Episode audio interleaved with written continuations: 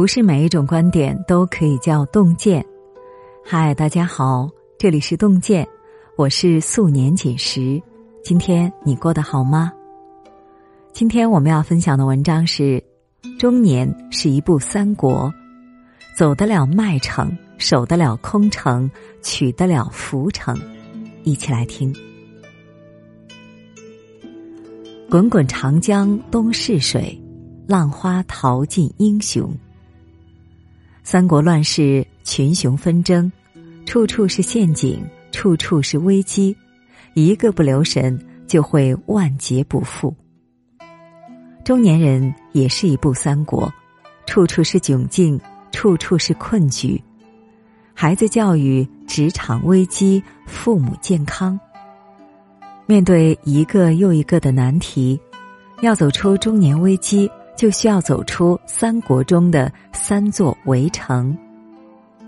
第一，走得了麦城，无惧失败。作家艾扬格曾言：“我们在荣誉中崛起，在骄傲中沉沦。人到中年，多少取得了一些成绩，闯出了自己的一番天地。然而，一旦滋生骄傲，下一刻就是一败涂地。”建安二十四年，刘备拿下汉中，关羽则在樊城水淹七军，降于禁，斩庞德，破曹魏大军。荆州刺史胡修、南乡太守傅方望风来投。一时之间，关羽威震华夏，就连曹操都要避其锋芒，打起了迁都的主意。彼时，关羽志得意满。对内轻视士大夫，导致刘封、孟达怀恨在心；对外辱骂东吴使者，给了孙权出兵的理由。后来吴魏加攻，关羽孤立无援，失去了荆州。他本可以撤回西川，等待东山再起，但是他不愿接受失败，想要重新夺回荆州，最终败走麦城。功未完，身先死。古人说：“昌必有衰，兴必有废，盛极而衰才是世界的本相。再厉害的人也无法为拗。接受失败，不惧衰颓，低到尘埃里，才能等待再次花开的机会。”周星驰的金牌搭档吴孟达，在刚出道的时候。凭借《楚留香传奇》爆红，成名后的吴孟达迅速膨胀，纸醉金迷，沉迷赌博，很快债台高筑。香港无线台也把他雪藏，他不愿承认自己破产，四处借钱补窟窿，却被好友拒绝，整日被人追债，一度想要自杀，从云端跌落谷底。很多人遇到这样的打击，很可能会一蹶不振，索性直接躺平。但是吴孟达却清醒了过来，放下无谓的面子，接受了自己破产的事实。他重新拿起当年艺员培训班时的讲义学习，不断观看前辈录像带，磨练演技，放下身段，开始在剧组跑龙套。功夫不负有心人，在四年龙套生涯后，凭借《新扎师兄》里精湛的演技，吴孟达重回巅峰。后来更是凭借和周星驰合作，成为一代人心中的传奇。约翰·布罗克曼讲：“接受失败是获得成功最基础的技能。”有些人在顺境时风光得意，一旦遭遇人生逆境。却总是怨天尤人，无限沉沦。人生修行不在高处，而在低谷。越是艰难，越见一个人的功夫。第二，守得了空城，内心强大。苏轼在《留侯论》里讲：“人情有所不能忍者，匹夫见辱，拔剑而起，挺身而斗，此不足为勇也。”天下有大勇者，猝然临之而不惊，无故加之而不怒。真正的强大，不是动不动就撸袖子、挥拳头，而是可以做到不动心。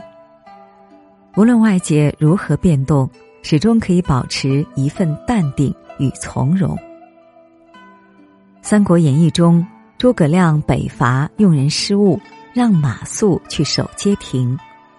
马谡刚愎自用，街亭迅速失守，筹划五年的北伐以失败告终。司马懿则带十五万大军奔袭诸葛亮所在的西城。诸葛亮手中只有两千五的老弱残兵，面对司马懿大军，他却大开城门，自己登上城楼，燃香弹琴。司马懿疑心重，认为城内必有伏兵，犹豫再三，最终选择撤退。作家吕征说：“一切战斗都是心战，内心强大才是真正的强大。”司马懿空有十五万大军，但是在这场心战中却输得彻底。人到中年，谁也不知道自己下一秒会面对什么样的战场。如果内心不够强大，人生可能会随时溃灭。二零一四年，出品过《我的兄弟叫顺溜》影视行业大佬李明去世，妻子金燕。一个从来没有插手过公司经营、安心在家相夫教子的女人，被迫走向前台。对赌协议到期，公司摇摇欲坠，到处是所债的债主。最多的时候，他同时处理二十几个官司，几个亿的债务让他成了全国夫妻共债案中被索赔数额最大的一个人。近四年的时间里，屈辱、侮辱、不公、不义，他尝了个遍。金燕没有被打垮，而以一个斗士的姿态反抗命运给定的剧本。他剪掉了齐肩的长发，留了一个寸头，像男人一样去战斗。不熟悉公司业务，他就拼命学，从早上九点到公司，一直听各部门汇报。拿着本子一点点记，一点点学，工作到天亮再回家。秘书说他有一股大嫂的范儿，什么难事儿也压不垮他。一次一次的上诉，债务被取消，金燕终于拿回了属于他的公平。后来他重新创办公司，不到一年时间，拿下了十几个影视项目。金燕像是一粒铜豌豆。锤不扁，砸不烂，命运把他投入火里，他不仅没有燃成灰烬，反而浴火重生。毕淑敏说：“有一颗大心，才盛得下喜怒，输得出力量。万物从心起，由心生。一个人的一生，历经万千风雨，全有内心扛起。若是内心强大。”生死之外，全是擦伤。人生自有力量破开万千乌云，见到黎明的曙光。第三，取得了浮城，不失机遇。作家小福乐曾经讲过一个人生运算公式：能力加机遇等于成功。在这个公式里面，能力与机遇缺一不可。在机遇到来的时候，能够准确抓住，才能给人生带来质的飞跃。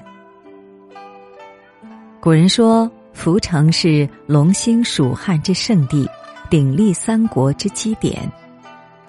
涪城东接巴西，南接广汉，西接阴平，北接汉中，是通往汉中的钥匙，也是蜀道的咽喉。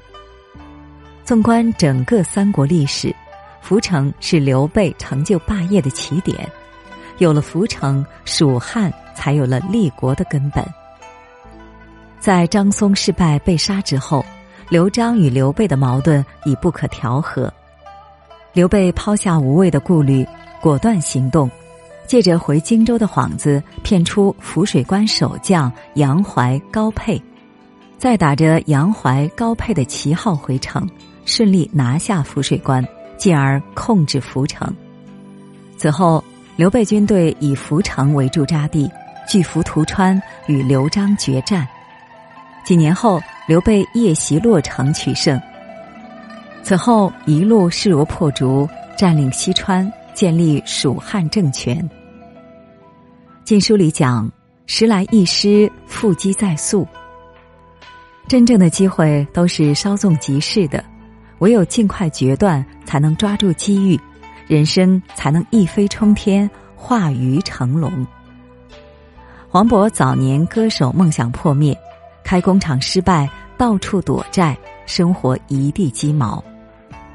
后来他拿到了一个班里唯二的留校任教的名额，打算就此开启安稳的人生。这个时候，一个名不见经传的导演找他去重庆拍一部小成本的电影。在人生的十字路口上，他最终选择了重庆，选择了电影。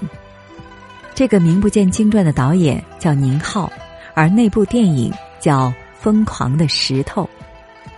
从此，黄渤一发不可收拾，影帝加身，票房、口碑、奖项，所有演员梦寐以求的东西。他都有了。